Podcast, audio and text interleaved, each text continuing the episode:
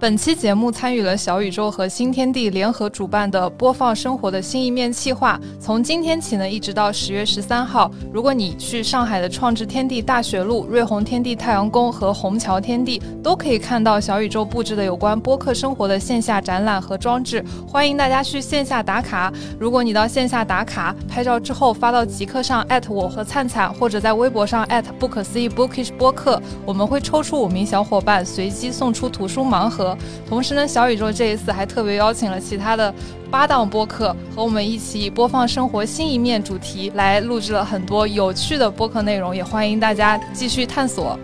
欢迎。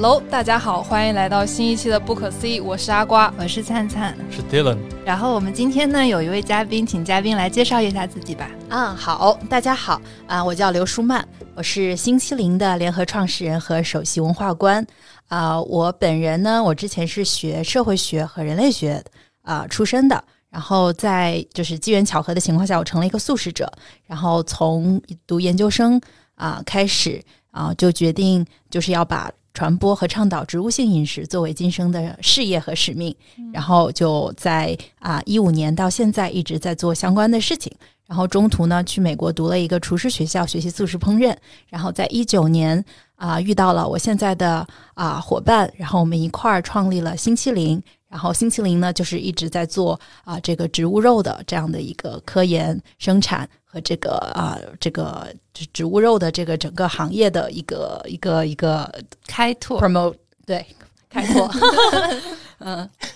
哎，所以你们员工都要吃素吃吃素食吗？嗯，不是，就是我们会鼓励大家吃素食，然后包括就是我们在公司内部的。团建和各种各样的活动，我们都会只提供素食啊，但是就是是否素食都是每个人个人的选择。我其实很好奇，呃，星期零的英语名叫 Starfield 是为什么？是心田吗？还是什么意思？啊，Starfield 就是其实就是我们的就是创始团队成员当中，我们会非常就是会喜欢这样的一些科幻的这样的一些一些一些一些一些元素、一些文化，所以我们就觉得就是。啊，这个广阔的这个宇宙当中，对，有非常多的无限的可能性。然后，所以的话，我们就觉得这是一个，就植物肉这件事情，其实也是有个无限可能的这样的一个啊，就是没有任何没有任何限制的这样的一个领域。我们叫 Starfield。然后它的英文跟中文“星期零”也不是完全匹配的。然后“星期零”其实啊，我们有另外一层意思，就是“星期零”的意思呢，就是一个星期当中，其实任何一个时刻。都可以作为一个零的开始，尝试一个新的饮食。就是星期零，它不是一到星期一到星期日的任何一天，但是其实它是表示了一个时间，任何一个时间的第一天。对，任何一个时间，任何一个时刻都可以尝试新的东西。哎，你刚才说到是说你自己是某个机缘巧合成为了一个素食主义者，这个巧合是什么故事啊？哦，这个其实就 很多元素就是加在一起。就是当时首先啊，就是我我自己读研究生，非常的非常的苦闷。嗯，就是因为我当时读的是人类学的一个呃研究型的硕士，所以的话就是啊，除了自己平常上课之外，还要当助教啊，然后要做研究。嗯，所以的话就是我之前是学社会学，所以社会学到人类学之间，它其实有一点区别，就是学科其实是在变。然后我就在啊，然后包括香港中文大学的这样的一个学习的方法，就跟我之前在本科在内地其实有很大的不一样。所以总之就是当时学习起来就觉得很累很辛苦。嗯，然后。嗯，再加上压的这种感觉，对，就是当时就整个人的状态就是很不好，从精神到身体，对，就就是天天就就很崩溃。最后应该不是学人类人类学会学到想吃人吗？最后怎么会学成想吃素？没有，没有，没有，没有，这是对人类学的误解 啊！对啊，就是就是对，就是啊，是我身边我的一个博士学姐，我的人类学的一个博士学姐，然后她是素食者，所以的话，就是她的状态就跟我形成了鲜明的对比，就是她非常的 calm。And peace，然后我就觉得啊，就是啊，因为我一直就很相信，我很早之前就是读到了一句话，就 “You are what you eat”，就是人如其食。所以的话，就是当时我们在香港的时候，其实学校的食堂，然后肉非常非常的多，菜非常的少。然后我当时吃这个东西，其实我已经很不很不舒服了。然后啊，在然后我在认识我这个学姐，然后我就觉得就是他跟我分享他自己是一个素食者，然后他其实也是个佛教徒，所以的话，嗯就是所有的这些东西加起来，就让他有一种虽然他跟我同一个导师，虽然他都他跟我都在学人类学，但是他整个人散发的一个平静和有力量的感觉，跟我时时刻刻要崩溃的感觉是完全不一样的。所以我其实最开始是一个非常功利的一个目的，我就觉得我希望我能够平静下来我希望我能够不要那么的狂躁。然后，所以的话，我就尝试了一下素食。然后他也跟我讲，就是可能这个饮食他改变了之后对他的一个效果。然后我就试了一下，我就发现身体很接受。然后我确实是感觉到，好像我心里的有一股无名火，好像要稍微降下来那么一点点。哦，对，所以的话，后来我就去看了非常多的，就是不管是营养学啊，然后还有一些就是啊、食谱，然后一些研究关于植物性饮食，然后这个包括畜牧业背后的一些。一些一些一些事实，然后我就意识到，原来这个啊、食物的选择，首先它确实会影响你整个人的这个身心状态，这个已经被非常多的研究所证明。然后第二点的话，就是我们的一个选择，其实它背后的社会和环境的一个后果，其实我们平常没有注意，但其实它也是非常巨大的。所以的话，就其实啊、比如说这个碳排放的一个数据，嗯是这个全球的这个碳排放的百分之十八其实是畜牧业造成的。啊是，牛的甲烷排放量特别高，对吧？对，因为就是嗯，就是牛的这个甲烷，它其实是比二二氧化碳要温室气体的这个效力是数百倍的。所以如果换算成就是二氧化碳当量的话，其实它会非常非常的巨额。所以的话，就其实总之就是很多很多的这样的事情加起来，就让我觉得啊，我想要去改变我的饮食。然后就就在一五年的时候，当时其实还有另外一个小插曲啊，就是一五年的时候，后来那个夏天我骑车从啊成都骑到拉萨，然后在这个川藏线骑川藏线之后，我在拉萨也待过一个月，然后后来回成都待过一个月，就接受了一些这样的一些，就是就是就就看到了一些有信仰的人的他们的一个个日常生活的状态，所以可能也受了这样的一部分的一个啊、一个影响和熏陶吧。我觉得你刚才会提到说，从畜牧业的角度来想这件事情，还蛮神奇的。我估计跟你自己自己之前的这个学科背景其实是有关的，因为我跟阿瓜还有 Dylan 之前就是做这个资料调查的时候，还在想说，诶，如果你不吃肉了，那你不就是 坑害了很多现在在做畜牧业的这些就业人口吗？呃，其实我觉得关于这个问题是这个样子的，就是第一，就是其实之前就是有很多人就会去问一个问题啊，就是说啊，如果一夜之间大家全部都吃素了，那么首先现在在屠宰场或者是在这个养殖场当中的可能有几十亿的这样的一个动物，我们该拿它们怎么办？然后第二个问题就是，如果就是就是人们就是变成素食者了，那这些这些产业工人他们是不是都失业了？嗯，然后实际上，我觉得就是第一，这个假设是一个虚假的假设，因为这永远不可能发生。就是就概率太小了 Overnight 过于对对，所以的话，其实产业的一个变化，这其实就是一个渐进的一个过程。其实我们随时随地在发生各种各样产业的一个变化，比如说现在就传统的汽车，然后越来越多的新能源汽车，然后比如说现在这样的一个农业的人口在变成就是啊、农业人口固定的农业人口人数在降低，就变到就是很多人去到城市里。变成这样的农民工或者流动人口，其实是这样的一个产业的变化时时刻刻在发生。所以我觉得，就是比如说以畜牧业来说，就是它永远不可能消失，嗯它可能它的规模会在未来的一段时间慢慢的减小。那么就是原来从事畜牧业的这这些人，他可能在缓慢的这样的一个时间段之内，他可能从事别的这样的一些事情。嗯所以的话，我觉得就其实这个并不是一个啊很特殊的问题。对，嗯嗯。哎，但是你会觉得说你是希望，比如说它这个行业从哪个方向发展的吗？是你问畜牧业是吗？对对对就是其实呃，我 personally 我希望就是首先现在现存的畜牧业能够以一种就是嗯更加的对环境和对动物更好的方式来先去运转。然后的话，就是就是这个具体来说，就其实啊、也有非常多的一些资料了。比如说啊，就是如果你现在去美国的一个超市里面去买鸡蛋的话，你可能可以买到很便宜的鸡蛋，但你也可以买到贵一点的，号称 free range，就是这些可以鸡可以自由跑的这种鸡产的这个走鸡蛋。地鸡的鸡蛋，对，走地鸡，对 对，就是走地鸡，走走地鸡的鸡蛋。当然啊，就是很多人也质疑这个走地鸡到底，实际上去发现，实际上这个所谓的 free range，它能够用这个词，实际上鸡也只是一天之内，它有一个小时，可能它有 access to open open space，它不见得它就是在这个这个走地，就是满山跑的，不是我们那种想象。但是就是确实是从我们现在的一个畜牧业的一个标准，或者是它离一个更好的对于动物福利更好、对于环境更好，其实是有很大的空间的。嗯所以的话，在在我们的这样的一个角度上，我们希望现存的畜牧业可以逐渐的朝着。更好的对动物福利、对于环境更好的一个标准去发展，嗯，比如说，这其实这个也跟人息息相关啊，因为就是动物的它的这样的一个一个一个生存环境非常恶劣的话，它就会需要，他就容易生病。他生病了之后，人就会需要给他使用抗生素。那这个最后的这个最后还是落到了人自己的口里、自己的身体里我们之前做过一本相关的书，叫《成为三文鱼》。嗯啊。对，然后就是说，其实那个三文鱼它有一些怎么样人道主义的杀鱼的方法。对，然后还会开研讨会，就讨论说怎么去提提高这个养殖三文鱼中三文鱼的福利。嗯，对，就是其实这个的话也有非常多的探讨，比如说，就是我之前也看到过，就是比如说那些畜牧业的一些专家，他们就在看，就是比如说要宰牛的过程当中，用什么样的方式来去处死这个牛，让它尽可能的没有痛苦。嗯所以有这样的一些这是一操作个点。其实我们当时在读那本书的时候，有一个刚才您提到就比较相关的点，我们当时还挺震撼的。就是如果三文鱼它自己就是心情不好或者怎么样的话，那它的就是猎食它的人也会带着这种不好的就是激素啊或者什么的这种影响，然后从而伤伤害到捕猎者。所以就感觉也是他们的一种报复行为啊，或者什么。所以我觉得你刚才提到说，即使是人道主义处死这些呃牛啊，或者这些畜牧业的这些产物，还是会就确实也是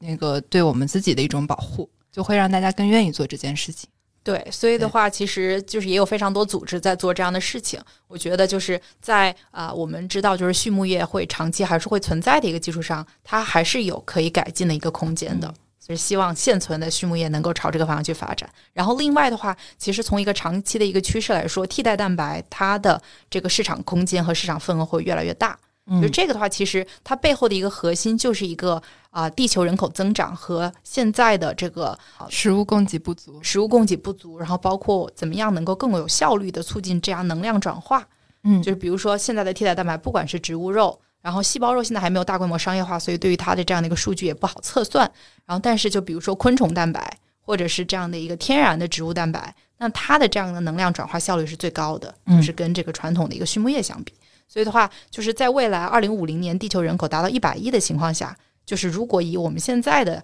啊，比如说啊，现在中国人人均的一个肉食量是每年六十千克。如果以这样的一个数字，这个是全球平均水平的两倍。啊，如果以这样的一个数字来去发展的话，那可能地球就要两三个地球才能够承载一百亿人口了。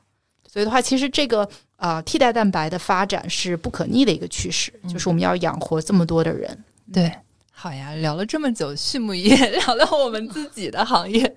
对我们准备了一些关于就是呃食品创新赛道的一些问题。其实我刚刚准备的这个第一个问题已经在这个过程中被解答，因为刚刚比较好奇的点是说，就是你可能出于一些个人的原因，然后开始崇尚这种素食的生活方式，那之后的话选择了像是这个植物肉这一条算是比较细分的赛道吧。在你就追求或者说想要分享这个素食主义生活的这个过程之中，是为什么会选择植物肉？这个的话，其实也是我经过了很长时间的一个探索。就是我呃一五年我开始吃素之后，我就首先写了一个公众号，就是关于素食的。然后我就，然后就是在跟大家分享这个知识和理念上面的东西。然后之后的话，包括也跟很多国内的素食公众号投稿，然后参与撰写一些杂志。后来我就觉得我，我如果要更加啊、更好的去传递这样的知识，我自己首先必须是要是一个专家。我当时想的专家是我要是一个素食食物的专家，所以我就去去美国读了这个啊、厨师学校，去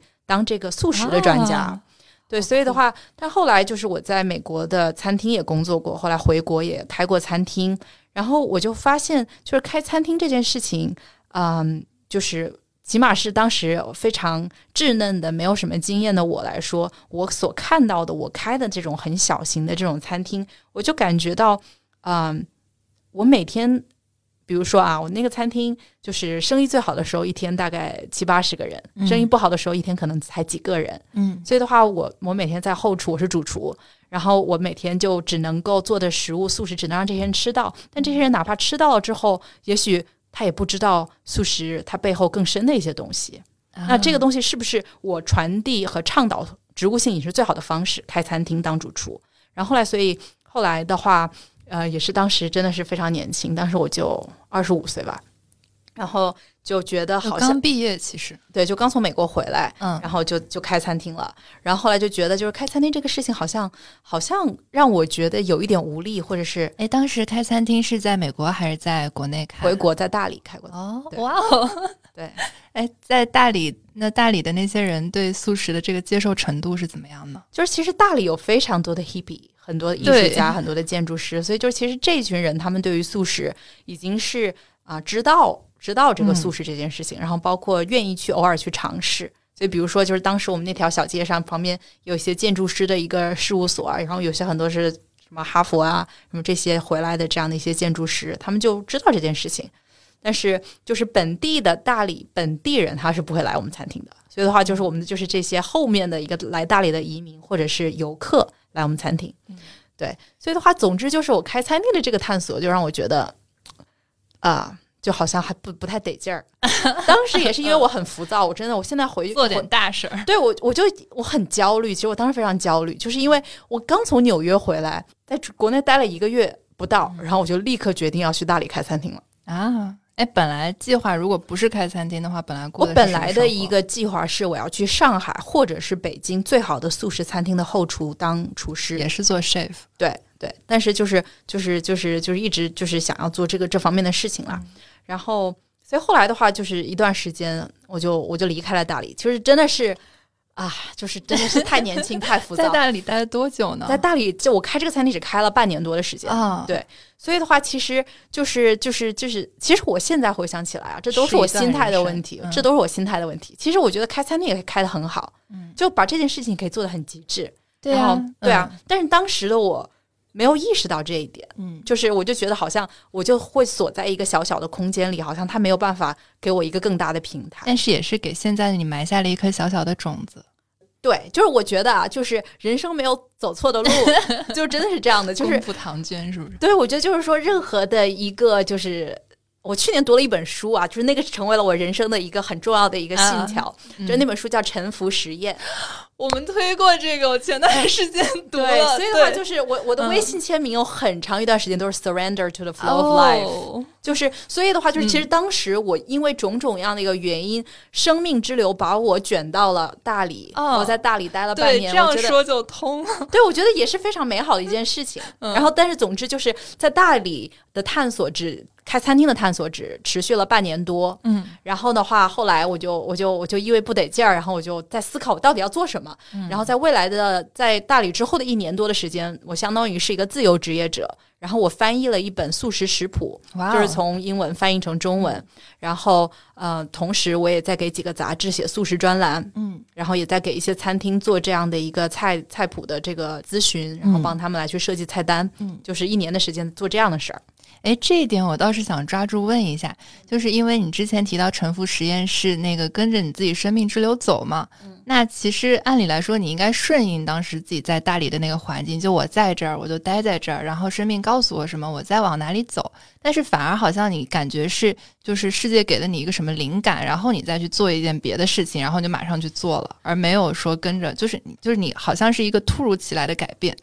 呃，其实我觉得，就首先就是去接受生命给我的礼物，或者去去去臣服生命之流这样的一个这样的一个 awareness，嗯，其实是可能是很晚近我才有的，就是在二十五岁的时候的我，我根本就没有这样的觉知。啊，就还是要改变一下。就二十五岁的时候，但是当时嗯我觉得这个也是我听从内心声音的一个选择。对就是我当时在大理的时候，我就觉得，哎，好像我发不出，我使不出来劲儿。嗯，我有的时候晚上的时候就会就会就会就会默默的流眼泪心。态并不是你就是，并不是要你忍耐住那个焦躁的心态，而是你顺应自己焦躁的心态去干你该干的事儿。就是就是，我觉得哦就是、几年前也读过另外一本书啊，叫做呃《与神对话》。嗯就是与神对话，其中有一句话我很喜欢，叫 “Feeling is language of the soul”，、嗯就是感受是你灵魂的语言。嗯所以的话，当时我晚上的时候，就是有的时候夜深人静的时候，会因为自己的无助或者什么样的流泪，或者是或者是感到浮躁，或者是感到痛苦。其实这个就是我的灵魂告诉我，也许这件事情不是最适合当时的我做的，这可能也是一种解释。但是不管怎么样，我觉得就是我这个人，很多一百个人见到我，有九十个人说我是白羊座。其实我不是，就是我，我就很很容易，就是我想到一件事情，我就立刻去做。所以的话，就是当我觉得这个执行力强，对我执行力很强。当我觉得这件事情不对，我就会立刻，我一定要去改变，我不能够允许自己拧巴着。嗯，对那还是蛮酷的。哎，那你从那个大理就是回来之后，就马上就创立了现在的品牌吗？还是中间还有一些？对，就是从大理后来就是有一年多是自由职业嘛，嗯，对对对。然后就写稿人啊这样。对对对对对对。然后后来就是其实一九年的时候，然后才认识了，就是现在我的这个伙伴，然后就是啊啊新特林的创始人和 CEO Kiki，然后我们才决定要，就他们其实已经筹备新特林。已经筹备了一段时间了，嗯但当时就是他们做了一些筹备的工作，然后第一个产品啊、刚刚就是还没有还没有完全出来，然后的话就是在那个时候我遇到了他们，然后我们啊就觉得我们可以就是因为一些特殊的一些就是机缘际会。对，就是就是这真的是这个样子的。嗯 然后我们就觉得啊、我我的这样的一个专业背景或者是我的能力跟啊、团队是互补的，然后我们就可以他们文化也特别契合。对，然后就一啊、大家因为大家都相信这件事情，所以我们就一块儿来做这个事儿了。哎，我想问问舒曼，就是有没有哪一个时刻、哪个 moment，我就觉得，就是你会觉得说，哎，我在星期零就这个了，我就干这个，我这辈子就干这个，我就觉得特别开心有没有这样的对这个时刻？对啊，就是我当时第一次见到 Kiki 的时候就有这个时刻，哇你们是怎么认识的？就是因为我们当时要去跟呃，就是就是因为那个时候新西林刚刚成立，然后刚刚有自己第一个产品，然后这个产品也不算完全的成熟。我们现接下来的一个步骤，我们就要去谈客户了嘛，所以我们就要嗯必须的，我们要去去去谈客户。然后当时那个时候，我们有一个一个很重要的一个客户，然后啊、呃就是 Kiki 很想就是促进这样的一个合作，嗯，拿下它。对，拿下它就是就是品牌也不方便说，那反正就是 就是这个 就是这个客户。然后的，但是那个客户的话，因为当时我们 we are nobody，就是我们、嗯我们谁也不是，所以的话，这个客户还挺有名，他凭什么要用你的产品呢？嗯，所以的话，就其实当时的他们当时的研发总监就提出来一个要求，就说啊，呃，如果你们能够在三天之内帮我研发出一个什么样的产品，嗯，那我给你一个机会，我可以测试你们的产品。三天时间还蛮紧的呀。对所以的话，当时的话就是 Kiki，然后就是在很多的素食群就发布这个消息，就是说我们可能有一个东西想要去，就是就是去研发，嗯然后需要有国际背景的这样的厨师。然后我的一个读者，就是我一直在写公众号嘛，嗯所以我的读者，就我自己本身也在一些素食群里面啊。然后我的一个读者，他就看到了这个消息，他就转给我了。他说：“哎，舒曼，我在深圳的一个素食群里面看到这样的一个消息，你感不感兴趣？”当时我在广州，那其实已经过去一整天了。然后，然后、对，然后时间其实真的很紧。嗯然后当时我就看到这个，我就突然心跳就加速了。哇哦，就是因为我之前在美国的时候就一直在关注美国的，为这种机会感到兴奋。我就觉得 something new，就是我就嗯觉得这个东西让我觉得很有趣儿。就是我当时在美国的时候就一直在关注 Impossible 和 Beyond，然后就是，然后当时我看到这个消息说，哎，原来中国也有自己的植物肉的创业公司啊，就觉得哎好特别，而且它就在深圳，我在广州才一百公里，我就说好，我要去，我要试一下。然后结果当时其实 Kiki，然后他当时也找了很多的五星级酒店的厨师啊，或者是这样的一些大厨，然后他们所有人都说，嗯，要研发出一个东西出来要两个月，起码两个月的时间。嗯，而且也不是专业的素食背景嘛。对，所以的话，就总之就是，我就就立刻就跟他们取得了联系，然后第二天就跑到了深圳，然后最后就研发出来一些东西，刚好是他们研发总监特别想要的，然然后最后就促成了啊、与这个我们的第一个客户的合作。然后在这个过程当中，我们就发现，哎，我的这个食品的这样的一个背景，或者是我对于素食这件事情的一个一个使命感，跟 Kiki 就是我们是一致的，所以我们就决定我们要一块儿来做这件事儿。对，所以就是从二零一九年到现在。对，就是刚刚说到呃美国和中国的这个食品的一个问题嘛，我就想到，哎，其实。西餐里面吃的素食，呃，或者植物肉，肯定跟中餐里面的形式表现的肯定不一样嘛。因为我们中国人可能喜欢吃肉片啊，或者说 然后炒的啊，或者什么啊，但可能西方人可能吃肉饼啊、肉排比较多。所以说，我就比较好奇，你们跟这个在产品研发上跟国外这些品牌比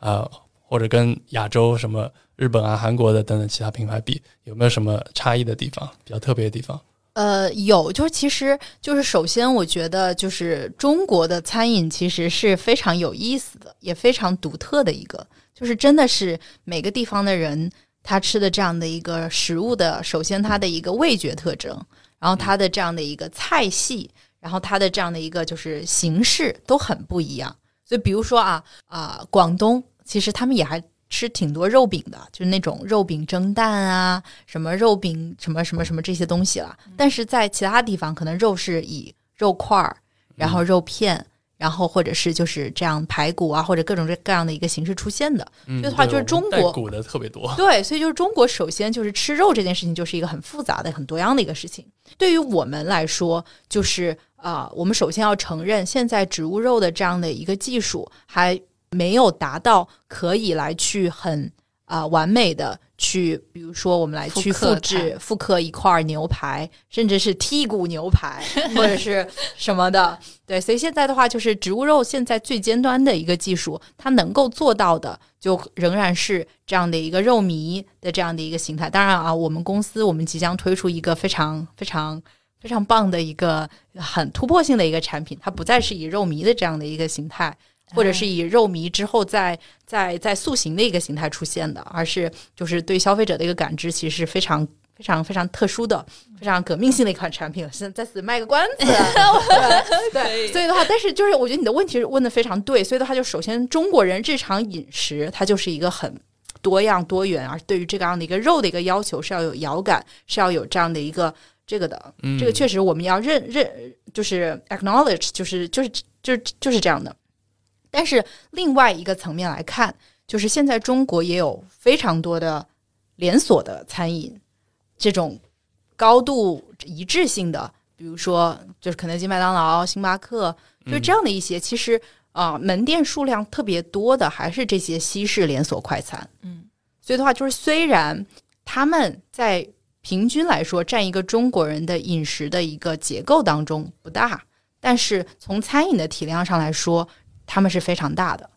所以的话，就其实以星期零现在合作的一些客户为例，其实也都是这样的一些连锁的大型的这种餐饮，因为他们的这样的对于产品的要求啊，很多都是偏西式的，所以的话，因此肉饼，然后或者是这样的一个肉排这样的一个形式拿来配三明治、配汉堡，这个其实是最主流的现在的一些产品的形式。当然，我们也跟一些小的精品的餐厅有推出一些更特别的一些菜式，比如说有一些烤串儿，我们也会推出一些啊需要更复杂烹饪的，甚至是高级酒店出来的这种啊看起来很 fine dining 的这样的一些食物也有。但是这些的话，它们占比就会小一些。然后至于就是另外一个很重要的区别，其实就是在味道上面。嗯，就如果大家来去吃美国的植物肉公司的产品，你会发现它有很浓重的烟熏味儿。如果如果你们试的话，就可以试到。我觉得这个 makes perfect sense，就是对于美国人来说，因为对于美国人来说，他们这个 burger，它这个东西它最好的 smoky smoky and grilled。所以的话，就是它如果它的这个植物肉当中，它加一些这种 smoky 的这种元素，那对于美国人来说，这个就是他心目中的好的牛肉的味道。但是对于中国人来说，如果就是这方面的一个风味，并不是他脑袋中所认为的牛肉的一个就是烟熏味，其实中国人 generally 是不讨喜的。然后包括就是如果你用很很强的这个的话，其实它对于中国菜肴的适配性就降低了。你没有办法想象一个烟熏味的。饺子，一个烟熏味的包子。但是对于星期林，我们的一些，比如说我们的植物肉糜，就是这个它由于它的一个我们采取了一个特殊的技术叫分子感官技术，实际上它的一个味道呢，其实就是模拟真的肉它的一个氨基酸和这个糖，它会发生美拉德反应，所以它整个的味道其实很自然、很 natural 的，所以它这个味道的话就可以跟很多的菜肴相去匹配，所以这个也是我们当初在设计产品的时候，针对中国这样的一个很特别的这个市场而去做的一个设计。听得都流口水了。就是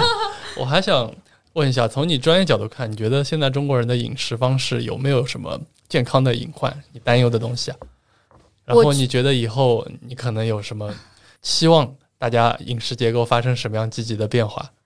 我觉得这是一个很好的问题。然后，因为就其实我我我会看非常多的这样的一个就是餐饮啊，或者是就是中国的这样的一些一些健康的报告，但是我不是一个啊、营养学家，所以这方面的我接下来的说的这些东西可能是不够权威或者是怎么样。但是我还想跟大家分享一下啊、我之前就看到。我一直关注的一个美国的一个营养学家，然后他对于美国市场的这样的一个观察是，现在美国人人均摄入蛋白质的含量是他们人均所需的两倍，所以的话，就其实同样的这样的一个情况，可以复用在中国的一线的城市，对于很多的这样的一个啊。在城市中的这样的一些白领、高级白领，或者是就是就是这种这种 urban citizen 来说，就吃肉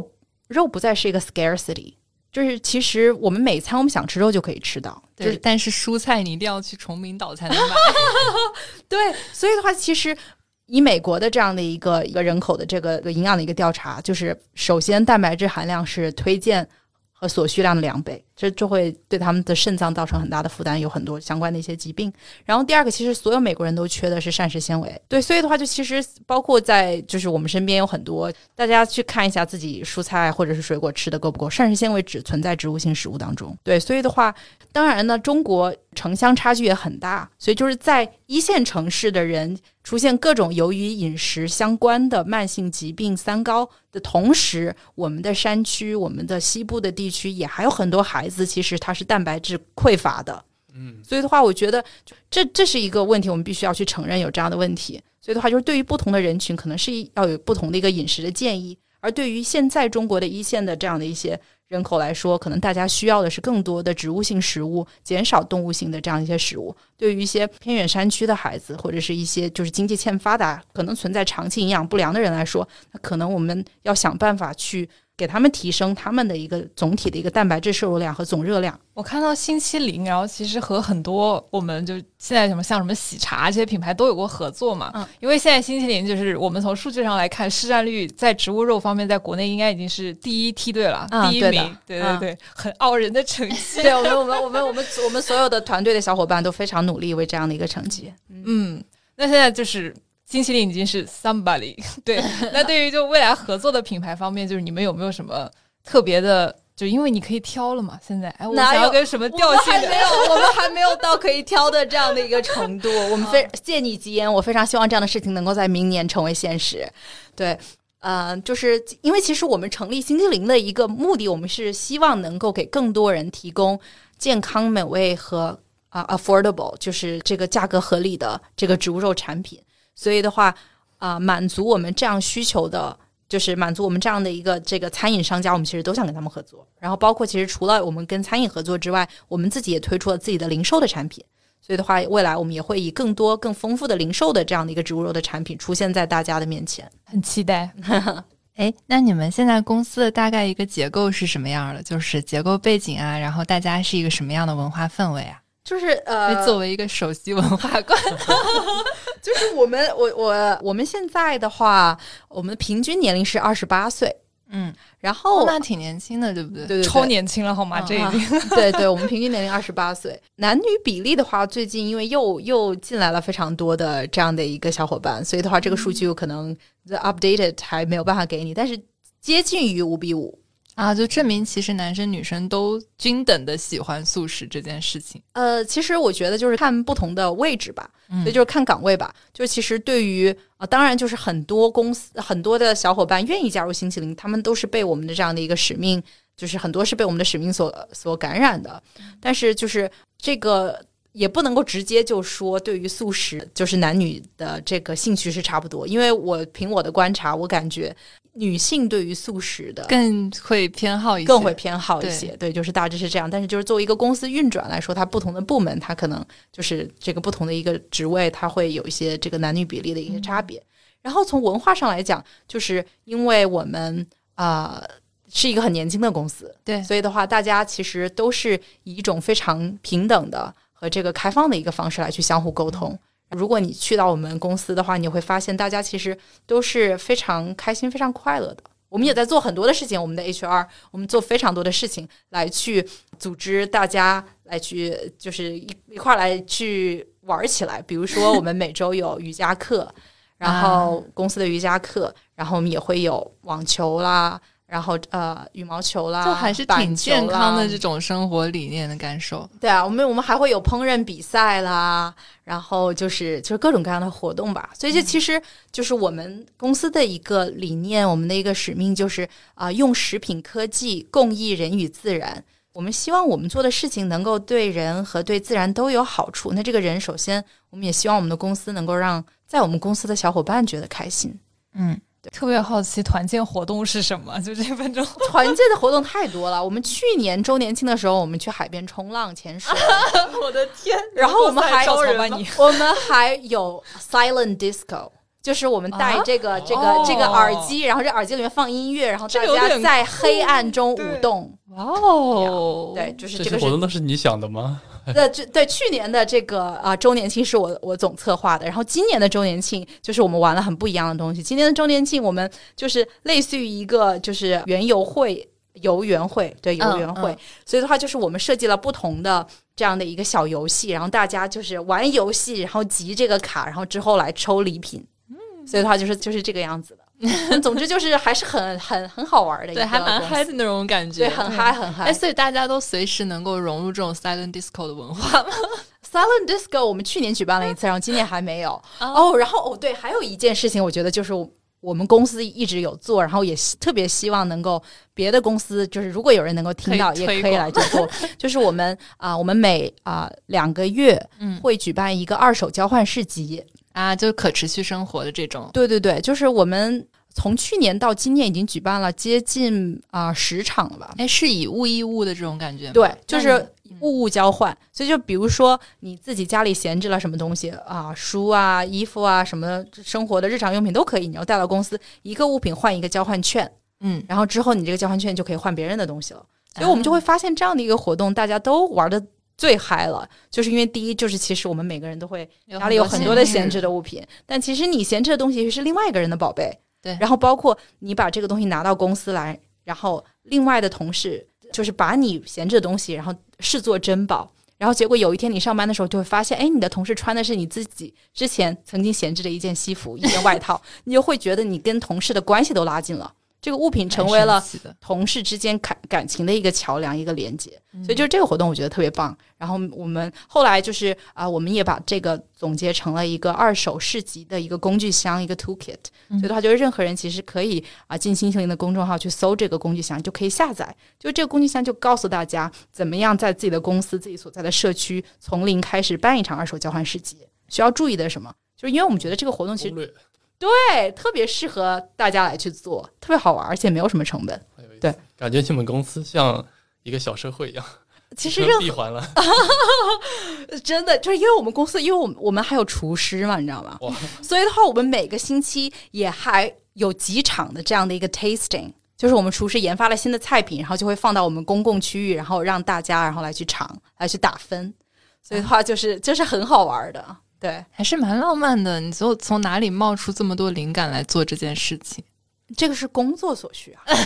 好的，不对，不是，不是，就是我我我觉得，嗯，不对，就这件事情，因为我们真的我们要为我们的客户服务，我们的餐饮客户服务，我们自己必须要有厨师团队，我们就去告诉他这个植物肉可以怎么样的菜品应用。然后包括我自己本身也是厨师的训练嘛，所以的话，我就知道这件事情很重要，所以我们就把这个事情。啊，得做，它是个业务的一个需求。那我们怎么样，就是让大家都可以参与到，所有的人都要知道星期零的业务。嗯，那么就是其他的部门的小伙伴也可以来去实时的去品尝我们产品、新的产品、新的菜品。所以的话，就是还是有一些这样有意思的小小设计。对，哎，那你觉得自己给自己的就是公司建了一个就与社会不那么一样的小乌托邦吗？其实我觉得还没有，就是啊我觉得还没有。但会想做吗？啊、我觉得看缘分吧，真的，我觉得看缘分吧。就是我觉得就是在星期零，就是我们啊、尽可能的去啊、做，想要把我们的理念变成现实。嗯然后，如果在我们公司工作的小伙伴觉得这个也是他所想要的，那他可能在这个过程当中，他就他就会潜移默化受到影响。但如果有些人发现，哎，这种生活方式不是我想要的，嗯也可能过一段时间他去找到别人。我觉得这这个缘聚缘散 都很正常。缘起缘灭都是这样子。对啊，所以我觉得就是说，我们我们就尽力去去创造这样的一个公司，这样的一个平台，这样的一个选择，给到有缘人可以来去选择。哇哦，聊到这儿，感觉该是时候的甩出个 HR 邮箱了。然后我们默默的都自己发了一封邮件，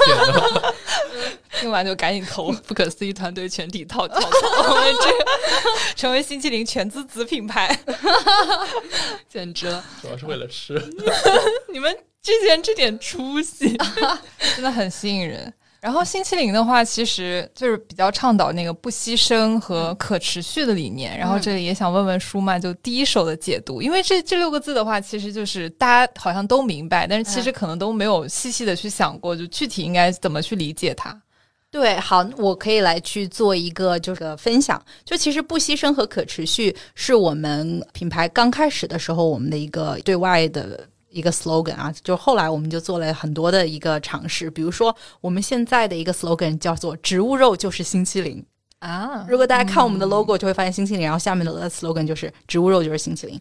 然后，但是不牺牲和可持续，它这个所蕴含的这样的一个理念和价值观和精神，其实一直都在。就是不牺牲的意思是什么呢？就是其实我们吃肉。就是肉是一种什么样的东西？就是为什么我们这么喜欢吃肉？因为从人类进化的角度来说，肉它代表着含量很高的蛋白质和嗯脂肪，对所以它能够增强人的这个在这个进化过程中它的一个 survival rate，它的一个存活几率。所以因为这样的原因，我们基因当中天生的就让我们喜欢吃肉，这件事情无可厚非。但是我们也要意识到，就是现在人的这样的一个生存环境，我们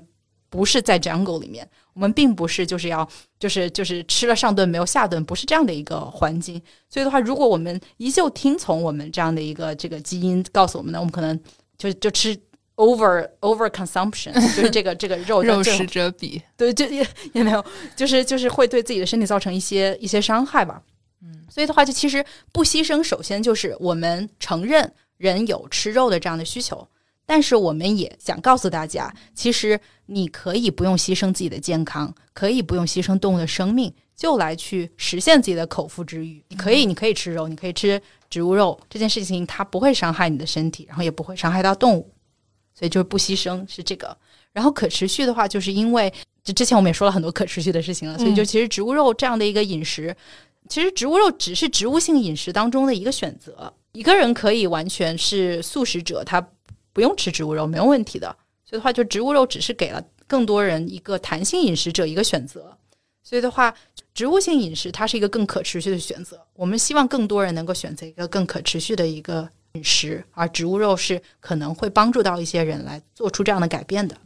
嗯，啊，你觉得就是做了新麒麟之后，跟你之前的生活有什么就特别重大的改变吗？有，就是我觉得，首先，新麒麟是我待过的最长的公司了。嗨，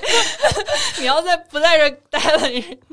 终身事业 变专一了，对吗？就是就是就是因为我之前从来没有在一个地方待过这么久的，啊，从来没有。就我从就是从星期零成立到现在，就是已经两年多了。就是就好像也没有很久。对，就是因为你看啊，我一七年嗯厨呃，我一六年厨师呃一七年啊，一七年厨师学校毕业，嗯，然后回来，从一七年到现在也就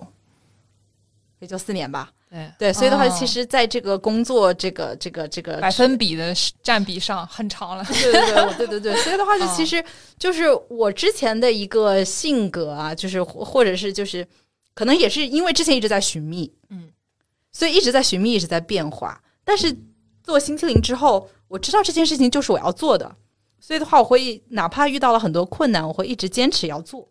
所以的话，我觉得这个对我来说，个人的一个修行和一个成长上面来说，嗯是不管怎么样也要克服困难，然后持续的来去把自己心中想要实现的目标给做下去。这个这样的一件事情，可能是啊、一个比较大的改变吧。嗯嗯那就是在作为创始人这个创业的途中，因为我作为打工人很好奇啊，就有没有遇到过现现在第一反应想起来就比较有趣的事情？呃，我觉得有趣的事情天天都有，然后可怕的事情也天天都有，所以的话，就是真的是就是你会处在一个非常啊、经常非常焦虑的一个状况。哎，就是那我们不用问有趣的事情，来一个特别的至暗时刻，呃，我觉得也不不好说是至暗时刻，但就是一个就是你就有没有什么印象深刻的印象深刻的无助的时刻。有这样的时候，就比如说去年的时候，我们想要去跟一个很大的一个品牌去合作，然后之前就一直卡在这个产品上面，就是这个产品的话，对方的研发一直觉得还有改进的空间，我就一直给他去，我我就当时我就驻扎在工厂里面，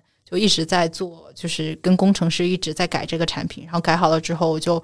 嗯打两个小时的车，然后去给他送样品给对方的研发，然后他总说哎这个不行，再打回去重做。然后就是这样的一个过程，其实我就在工厂待了呃一个多月的时间，所以的话就是在工厂待一个多月，其就实 CCO 兼客服的生活？嗯不是，就是我、嗯。我我在很长一段时间，其实我是负责产品的，嗯。对对对，所以的话就是去年的那段时间我还是负责产品，后来的话就是我们公司越来越完善，然后就是搭建了更加专业的产品的团队之后，然后我就渐渐的从跟物打交道变成跟人打交道更多了。但他反正就是去年的那段时间，就是啊、我就会很无助，就是因为我不知道这次改的产品对方的研发能不能通过，而如果他不通过，那这个机会可能就被别人抢了。嗯而如果他不通过，那我们今年我们特别想要达成的一个合作，可能就达不成了。但其实是尽全力做了这个产品，然后那时候你已经没有什么再可以再做的事情，只能原地等着。对，只能够不断的改，就就是不断的改，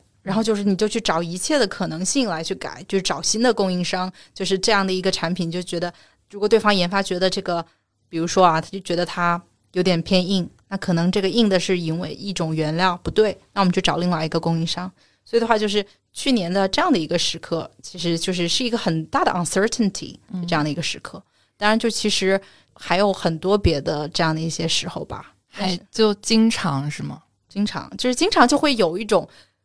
踩在踩在就是钢丝上，就是也不是说踩在钢丝上，就是踩在应该怎么说呢？踩在棉花上，就是就是就是这件事情嗯。总是有一些 uncertainty 在那里，踩的你就不够稳，啊，就是有这样的时候，就是因为很多事情你在突破自己的边界，然后来去做一些创新的事情，但这件事情 nobody knows，因为这件事情之前没有人做过，我们团队没有做过，所以的话，就这样的时候非常多。但是这种比如说常年的这种焦虑和压力，那如果给你一个时光机，你会想回到过去吗？还是啊、还是去未来看一看？我不会去未来，我觉得现在挺好的，我觉得现在挺好的，我觉得现在挺好。但是其实你刚刚在问我这个问题的时候，我曾经有一瞬间我就想，如果我能够回到过去，那我肯定是希望我更早的时候就开始，做这件事了？对我希望更早的时候开始做这件事，或者是我更早的时候就能够啊、来去，因为我我是啊、我我每天冥想。我觉得冥想这件事情对我帮助很大，嗯就是不管这是跟沉浮实验真的是一模一样。啊，就是啊，那个就我我是看沉浮实验更久之前，我是两年多啊前啊、冥想开始冥想的。我觉得嗯冥想这件事情，所以所以如果让我回到过去，我希望五年前的我就开始冥想，也是现在我的智慧就么学派的？我啊我是当时上的隔音卡那个。哦，你是 vipassana 是吧？对，啊，我报名了，就我特别想去 vipassana。那个真的很饿。我跟你说，那个也没有什么植物肉，就是每天过午不食，你就每天都特别饿。我出来瘦了四斤。这这这个也是看是去哪个 vipassana 中心，啊就是我有朋友去青岛的 vipassana 中心我出来胖了两三斤。对，就因为呃每个 vipassana 中心它的一个运营都不一样嘛，这都是就是 totally run by volunteers，所以它会有一些不一样啊。但是我就觉得，就是就是，如果我能够更早的来去去有更高的觉知的话，嗯，可能会更好吧。但是其实我觉得也很正常，我觉得我现在也很好。对，对，还是蛮活在当下的这样一个感受啊、那我们再问一些随机问题，嗯，然后如果你想选一本书送给过去的自己，你会送什么？我好像都知道答案了，不是那本，不是沉浮实验，来有吧惊喜啊，就是我昨天晚上还在看这本书，就是悉达多。啊！这个我们听友群好多人在读，对，我我们还没有搞这个，但是一直被就那黑塞的那本嘛，对，就黑塞的很多书我都很喜欢，嗯。然后就是悉达多其中是最爱的一本，就是像黑西嗯悉呃悉达多我已经读了可能有四五遍了吧。他的故事梗概可能跟你的经历比较类似，就是想改变这个世界，然后自己本身在一个比较优渥的环境里嘛，王子出家。啊、对，但是其实对于悉达多来说，他从来也没有想过要改变这个世界。啊。我觉得就是其实他是在寻找啊、寻寻找真理，寻找宇宙的真相，然后再去看清自己，再去修行自己。所以我觉得就是这样的一件事情。然后他他他尝试了各种各样的各种各样的生活，然后最后就是在河边就成为了一个悟道的人。嗯所以的话，我觉得就是这本书每次都给我很大的感动，而且每次读我就会有些不同的地方让我感动。所以我觉得就其实这本书我很喜欢，然后另外就是《牧羊少年奇幻之旅》我也很喜欢。嗯，我也超喜欢。对对对对，《牧羊少年奇幻之旅》我给我们公司每个人发了一本，哇你们公司多少人现在？一百多。所以的话就是就是啊、呃这本书是我们的入职手册。哦对对对对对，《牧羊少年奇幻之旅》对。然后过去五年中，你越来越擅长于拒绝什么以往以往无法拒绝的事情。这个我都不能做快问快答，你可以想一会儿，因为我们就是即兴沉默的一个节目。OK，好的。阿瓜，你过去五年中最擅长拒绝于什么你无法拒绝的事情？擅长于拒绝我了是吧？我之前每约必到，真的。现在就说，哎，算了吧，感觉有点事情。然后搬家这个理由大概用了两个月了吧，已经。我真的是节目中的歌王。Dylan 有对这个对这个问题会有什么想法？过去五年，什么东西都无法拒绝，对，对生活永远越来充满。越越来越无法拒绝，对生活充满好奇心，充满了诱惑，无法拒绝。那还蛮好的。我觉得我可能擅长于拒绝那些呃我不想见的人，或者是一些我不想做的事儿。就是说我之前可能还会觉得啊、这个是我应该做的，或者是啊会觉得就是一些就是迫于社交的一些义务，义务，然后来去做一些事儿。但是后来我意识到，如果我内心抗拒这件事情，就是我做这件事情的过程中，别人也会感受到的。所以我觉得就是啊，对，我就觉得就是尽可能的去，就是有一些没有什么必要，或者是没有什么没有办法滋养到我的减少无一些。事情，我就拒绝。嗯，你觉得你是一个内向的还是外向的人啊？我觉得我是一个外向的人，啊，但是我非常需要独处的时候。嗯嗯，这个状态特别好。然后关于创业的话，其实因为创业每个人压力都就我们虽然没有在真的就创业，但是我们嗯理解就大家如果要自己 run 一个公司的话，那压力确实是很大的。那现在你对自己的压力有没有什么就比较好的一种排遣的建议？就比如说你压力大的时候，你会做一些什么？就是我是压力大，就是我做的事情也暴饮会，暴食，吃我家的食植物肉。我不太会暴饮暴食，但是我可能我就会做饭，因为我很喜欢做饭。啊所以我压力很大的时候，我可能就就是就是买一点什么食材，然后就默默的一个人做饭，然后在这个过程当中，可能就是能够平静下来一些。然后有的时候可能去散个步，然后有的时候可能就躺平，在家里就躺着，就什么事儿都不做就躺着，有可能。嗯，就是说看当时的状态，看当时的，也跟当时的天气状况和季节和各种各样的因素都相关。那反正就是做一些事情。说话有点过于严谨。哎，我刚刚其实刚刚看到舒曼进来，其实非常的有活力嘛，而且整个人给人一种非常轻松的感觉，很轻盈的感觉，哦就是真的吗？对。所以我想知道、健身教练，谢谢你。哦，你 是打拳打拳，你是打拳的吗？还是不对不对，我说我举铁，我举铁，哦然后游泳、瑜伽。哦，就是我想问，就是你刚刚不是说以前有段时间很焦虑啊，或者说呃心情低落过，并且压力很大过，但是我看你现在的状态其实是很轻松的，这个是因为这个创业改变了你吗？还是因为什么？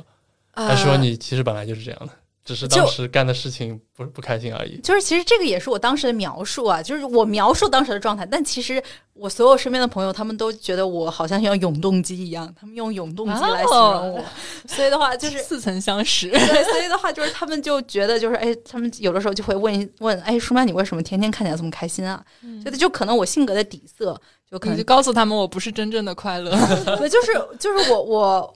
我可能也会，就是我我从我如果不开心，我也不会跟别人讲。对，对，就是 成年人的不开心 自己默默承受。对，所以的话，对，所以的话，就其实就是就是就是也有不开心的时候，他可能就是自己一个人消化了。然后另外的话，就是我觉得这两年我去做我自己热爱的事情，这件事情本身它给了我很大的力量。是滋养你的。对，就是如果有一些具体的一些事物，它可能在这个事物的过程解决这个事物的过程中会给我带来焦虑，但是总之我知道这条路是对的路，是我热爱的事情，所以这个底色是滋养我的，是一个暖色。好呀，嗯，然后还有最后一个问题，就是希望能够给在听的想了解这个行业，或者是说想了解就是创业这件事情的小伙伴们。一个小建议的，就是这种，在你自己创业，或者是说你自己在做食品创新的这个过程中，你听过最糟糕的建议是什么？我觉得我好像没有听到过很多糟糕的建议，会有拦着你的人呐，或者怎么样？我觉得就是我没有听到很糟糕的建议，但是我有很好的建议啊。对，就是我觉得就是包括我们总是在思考新西灵的事情的时候，我们就在想，就真的，我觉得归根到底就是。你做的这件事情能够给客户、给这个社会带来什么价值？就这个价值有可能是好吃，这个价值有可能是方便，有可能是 affordable，或者是就是综合的一个东西。就是你要时刻想，我能够创造出什么东西来，这个东西是核心的。就时时刻刻就想着这样的一点。所以，比如说我们现在任何一个产品，我们就说啊，它足够好吃吗？它这个东西给到一个消费者，会给他吃的时候，他会面露微笑吗？哇哦，你想的东西好具体，你就在 visualize 这件事情发生，然后真的就是这个事情到底能不能够给你的客户带来价值？我觉得就是时时刻刻都要想这个问题。比如说包装设计的时候，它足够方便吗？它就是，然后就是它足够轻盈吗？或者它足够安全吗？sturdy 吗？就是我觉得很任何的事情都是归到这个最核心的点，客户体验导向。对，就是给社会创造价值的东西，最后也会获得。社会的给你的 feedback，对我相信这个事情。嗯，好呀，嗯，那谢谢你给我们广大听友的建议，然后希望大家听到我们这个节目，可能也有自己的一些小收获吧。这就是我们这一期的不可思议。欢迎大家在小宇宙、喜马拉雅、苹果 Podcast、荔枝 FM、蜻蜓 FM 等平台订阅我们。微博搜索“不可思议 Bookish 播客”，还可以找到我们听友群的加入方式。欢迎大家到听友群里找我们玩哟。呃，谢谢大家收听我们这一期的节目，那我们下期再见。下期再见，拜拜。谢谢，拜拜。